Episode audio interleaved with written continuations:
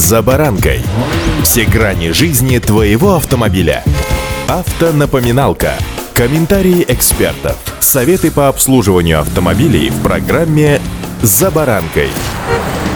Один из любимых миллионами россиян автомобиль Нива ждут метаморфозы. Ну, как метаморфозы? Как говорится, все новое — это хорошо забытое старое. АвтоВАЗ может прекратить выпуск пятидверной версии внедорожника Нива Легенд в декабре, сообщают источники на Волжском автозаводе. Трехдверная версия не только останется на конвейере, но и подвергнется очередному рестайлингу. С вами Забаранка Александр Карпов. Здравствуйте.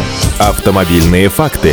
Пятидверка оказалась дорога в производстве и не пользуется большим спросом, а в данном случае, согласитесь, запись – это очень весомый аргумент. Длинные внедорожники, несмотря на их очевидные преимущества, выбирает лишь четверть покупателей семейства легенд. Недавно АвтоВАЗ даже попытался пробудить к машине интерес с помощью спецверсии Black. Но, как говорится, насильно мил не будешь, даже припудрившись в Black. Машинокомплекты пятидверных Нив превращались и в пикапы, и спецмашины для различных ведомств. Например, для МЧС выпускался пикап с кунгом для медслужб длинный четырехдверный универсал с высокой крышей. Между тем, в сентябре этого года авто АвтоВАЗ получил госзаказ на полторы тысячи внедорожников Travel, предназначенных для обслуживания фельдшерско-акушерских пунктов в селах и деревнях нашей страны. При этом ради исполнения заказа в условиях дефицита комплектующих производство модели «Легенд» вообще было приостановлено. Таким образом, и госструктуры постепенно переходят на более современный и просторный Travel, хотя он и стоит дороже. Короткая трехдверная Нива «Легенд» на конвейере останется и даже в скором времени перенесет рестайлинг. Помимо облицовки и бампера изменится и капот машины. Нива, какой бы устаревший устаревшей она не была, остается очень любимой россиянами. Для многих это единственный шанс дотянуться до нового внедорожника, отмечают автоэксперты известий.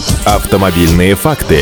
Совершенно новая Нива тоже будет представлена в двух версиях, причем удлиненная позволит российскому автопроизводителю попасть в более крупный C-сегмент. Ожидается, что такая машина будет популярна и в Европе, где, возможно, получит турбомотор. Что называется, заграничные эксперты отмечают, что российская Нива простая, в ней мало электроники и в целом автомобиль работает без проблем. Конечно, по старости какие-то мелочи случаются, этого не избежать вообще ни одному автомобилю, но в нашей Ниве они стоят относительно немного. На Ниве все детали дешевые, в обслуживании и в ремонте. Пункт, не нуждающийся в дополнительных пояснениях. Пускай Лада 4 на 4 оснащается не самым мощным 83-сильным двигателем объемом 1,7 литра, зато сочетание дорожного просвета в 220 мм и полного привода с блокировкой межосевого дифференциала и понижающей передачей делают этот автомобиль действительно уникальным предложением на европейском рынке. Кто еще может похвастаться такой же проходимостью и неприхотливостью при относительной доступности? Suzuki Jimny, Land Rover Defender, старый Mercedes-Benz G-класса или Dacia Duster? А вот, пожалуй, все. А серьезных новых конкурентов у российской Нивы в Европе так вообще можно по пальцам пересчитать. Думаете, у европейцев везде хорошие дороги и им не нужна проходимость? Жители горных районов, фермеры, поклонники охоты и рыбалки с вами не согласятся. Мы удивляемся и недовольно цикаем, когда становится ясно, что какой-то простой функции, вроде кондиционера, в той или иной модели Нивы нет. Но даже у нас в России немало таких людей, кому все эти электронные прибамбасы и фишки просто-напросто не нужны. Что уж там говорить про Европу, где многие действительно устали от засилия высоких технологий. Для них Lada 4 на 4 очень изящный выход. Это своеобразный автомобильный дауншифтинг, который к тому же очень немного стоит. Вот она наша старая добрая Нива. Удачи!